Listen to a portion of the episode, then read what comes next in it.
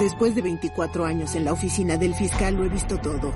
Y puedo decir que este es el único caso que he visto que haya involucrado un exorcismo. Lo que sucedió parece salido de una película de terror. Era como si la casa estuviera embrujada. Ni los amigos o vecinos sabían lo que pasaba dentro de esa casa. Quería ser una de las hijas, quería ser una de las hermanas de la familia. Lo pensé en algún momento. Recuerdo que eran muy, muy cercanos y se apoyaban mutuamente. Nunca pensé que algo así pasaría. Estaba enfadada y lastimada.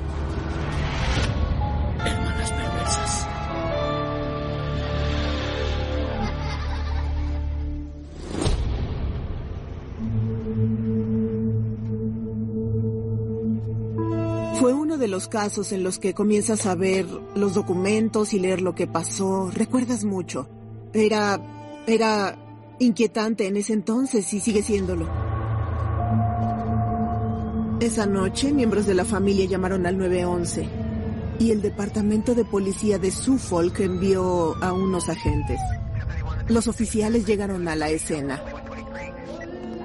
Escucharon lo que parecía ser un canto proveniente del interior de la casa y afirmaron haberlo escuchado en alguna clase de idioma extranjero. No, no entendían lo que estaban diciendo y a la vez había música de Frank Sinatra a todo volumen.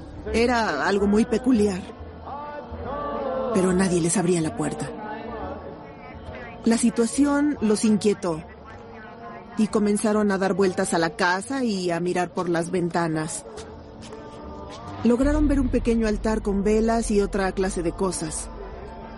Y de pronto se dieron cuenta de que había un cuerpo. En ese momento la policía no tenía más opción que entrar a la casa por la fuerza para asegurarse de que todos los que estaban dentro se encontraran bien.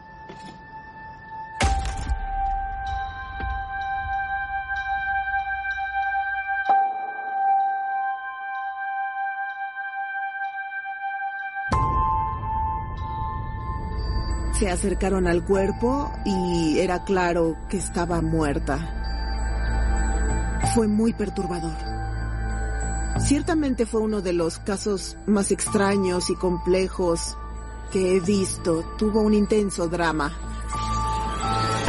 Que la familia se vea involucrada en un caso de posesión demoníaca fue... fue... una gran tragedia. Fue lo más extraño que he visto en mi vida. No ocurren muchos asesinatos por aquí. Este en verdad fue un caso excepcional y lo cubrimos desde el principio hasta el final. Sayville es una pequeña comunidad junto al mar y fue elegida como una de las ciudades más amigables de los Estados Unidos. Todos se conocen entre sí. La familia Miranda estaba formada por la matriarca de la familia, Vivian. En ese entonces Vivian era una madre soltera, llevaba años divorciada del padre de las niñas. Tuvo tres hijas, la mayor era Serena, le seguía Charity y la más pequeña de la familia era Elizabeth. Vivian era muy unida a sus padres y en particular a su padre. Su padre era una figura importante en su vida y como familiar mantenían una relación muy cercana. Eran hispanos y todos eran muy unidos. Cuando Vivian decidió divorciarse, se mudó aquí, a Sayville, con sus padres. Ya que sus padres tenían una casa estilo rancho, Vivian y las niñas vivían en la planta baja y sus padres vivían en la planta alta de la casa. Regresemos. De Regresemos acuerdo. un par de años. ¿Estás bien? Creo que es un tema sensible para Sí. ti. Yo conozco a Charity y su familia desde hace muchos años. A baile con las chicas. Vivian era una madre muy relajada. Al verla pensabas, vaya, es tan hermosa. Serena, Charity y Elizabeth eran hermosas. En verdad eran muy hermosas y creo que realmente quise ser parte de esa familia. Yo creo que eran más amigas que hermanas. Ah, especialmente lo eran con su madre. Creo que eran como en la serie de Gilmore Girls donde la madre y las hijas eran buenas amigas. Serena era hermosa, le gustaba estar muy arreglada. Era increíble convivir con Charity.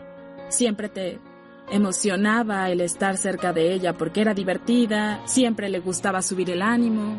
Éramos del equipo de animadoras, así que a veces en el equipo el ambiente se tornaba estresante y Charity siempre intentaba calmarlo.